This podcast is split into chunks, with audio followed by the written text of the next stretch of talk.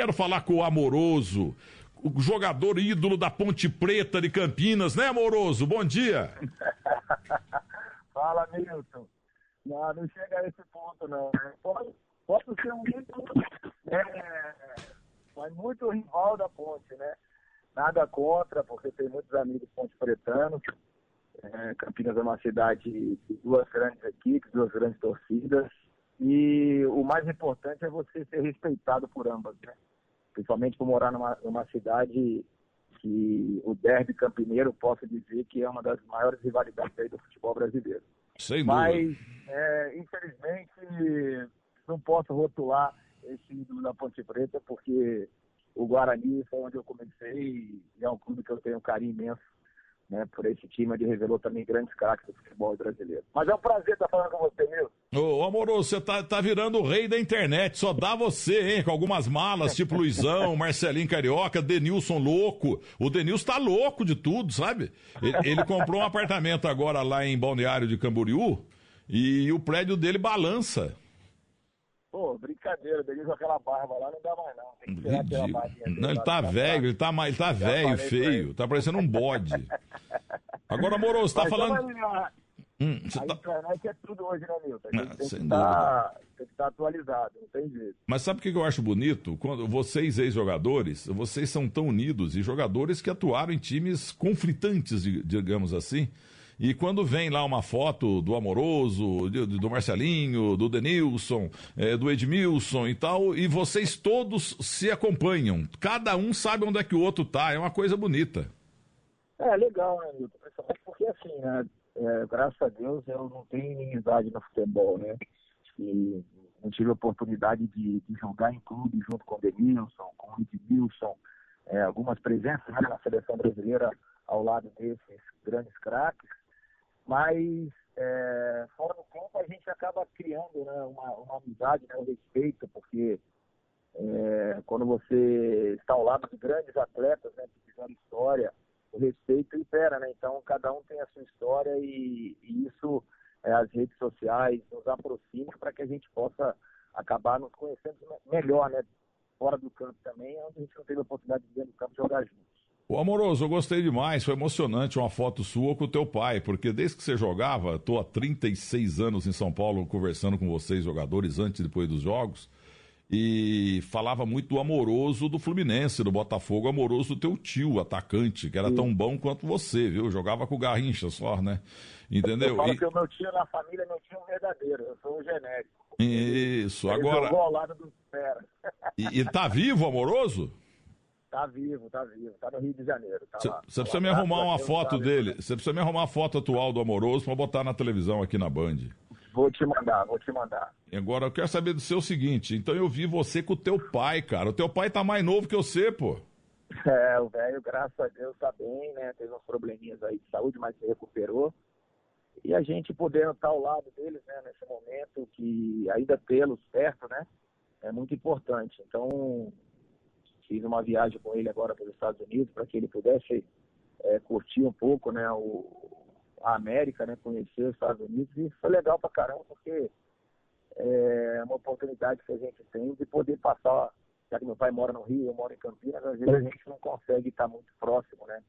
Então, poder ter feito essa viagem com ele uns 15 dias ao lado, 20 dias comigo aí, foi muito legal. O velho é fera, o velho tá jovem ainda e se Deus quiser vai viver muito.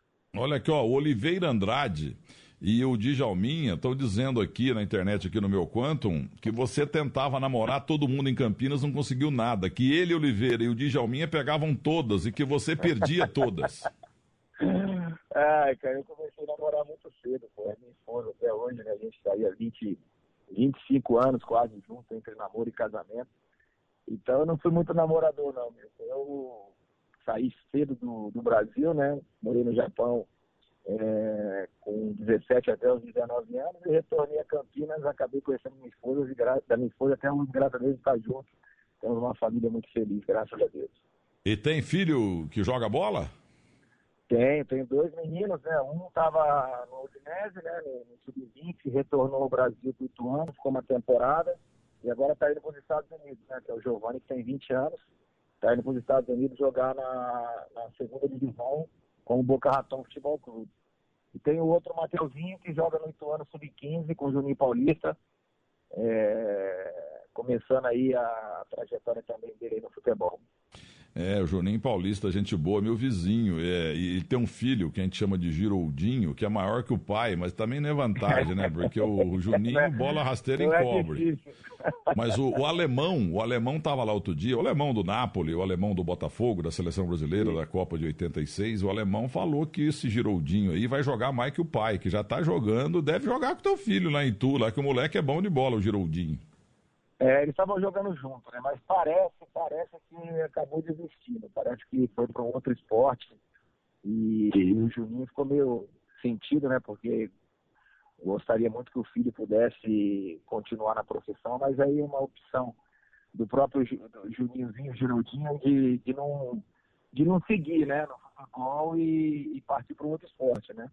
Não, o pai, o pai jogou muita bola, o pai foi um craque, é um grande gestor hoje, cuida do Ituano com o maior carinho e a, e a gente fica feliz porque precisa desses ex-profissionais de caráter honestos, né, de, de respeito no futebol é, nacional e internacional para ser administrador de clubes, que é o que está faltando hoje para muitos dirigentes que nunca jogaram futebol e acham que sabem administrar clubes, principalmente aqueles grandes, né? Também o Juninho Paulista jogou com libra esterlina na testa lá na, na, na Grã-Bretanha, então eu vou dizer com você, o homem tem mais dinheiro que notícia ruim, viu, Moroso? é, baixinho, baixinho é mão de vaca, né? Não sai nada da mão dele, não.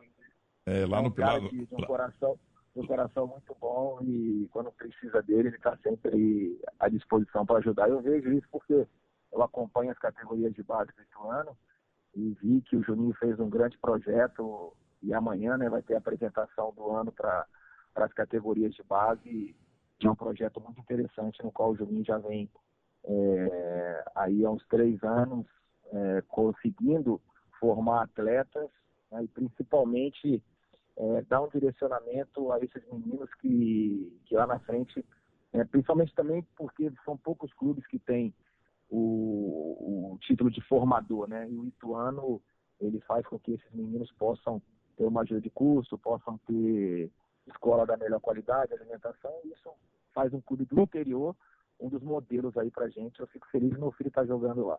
É, e ele foi para Itu porque ele saiu aqui de São Paulo, não jogava em lugar nenhum de São Paulo aqui em time, foi para Jundiaí com Rosan Francisquinelli, José Domingos Francisquinelli, e ele apareceu no futebol pelo Ituano, nos tempos de José Nelson Esquincariol, meu grande amigo Nerção que está no céu.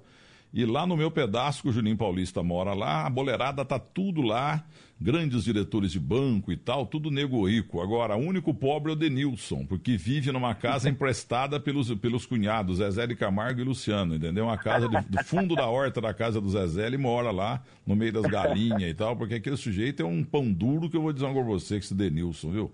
Não jogava nada. Você sabe que ele foi eleito aí, fizeram, o João Paulo de Jesus Lopes fez um levantamento lá no São Paulo, e o, o Denilson foi eleito o, o maior cobrador de lateral e de escanteio da história do São Paulo e o maior abraçador de artilheiro. Ninguém abraçou mais um artilheiro no ataque do São Paulo do que o Denilson. Agora, gol dele mesmo não tem. É, o Denilson, o Denilson sempre foi um, um jogador que, que fazia o espetáculo, né? O Denilson nunca foi, sabe que nunca foi um artilheiro, né? Mas foi um jogador de, de muita velocidade, de, de dribles, então eu tive a oportunidade de jogar com, eu chamo ele de morcego, né? No, na seleção brasileira, então é um jogador que fazia diferença, inventou, inventou das pedaladas aí, né? Porque o Denilson criou né? Mas é um atleta que a gente fica muito muito bem. Meu caro amoroso, um grande abraço para você e felicidades, viu, amoroso? Eu tô aguardando a foto do teu tio do Botafogo e do Fluminense, tá bom? Pode deixar que eu vou. Um grande abraço, obrigado pelo carinho. Muito obrigado, muito obrigado.